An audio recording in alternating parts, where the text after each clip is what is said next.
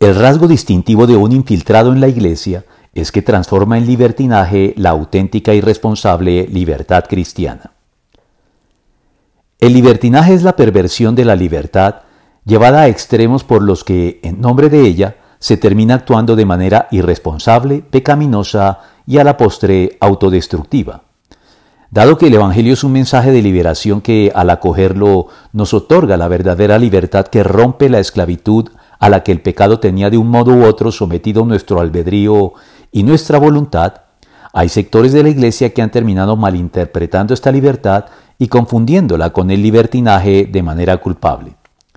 A estos sectores hace referencia la epístola de Judas así. El problema es que se han infiltrado entre ustedes ciertos individuos que desde hace mucho tiempo han estado señalados para condenación son impíos que cambian en libertinaje la gracia de nuestro Dios y niegan a Jesucristo, nuestro único soberano y Señor. Judas 1 del 3 al 4.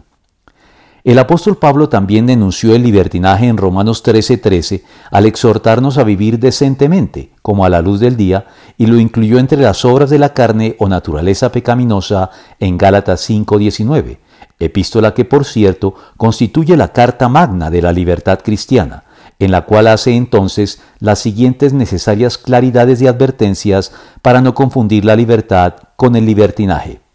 Cristo nos libertó para que vivamos en libertad.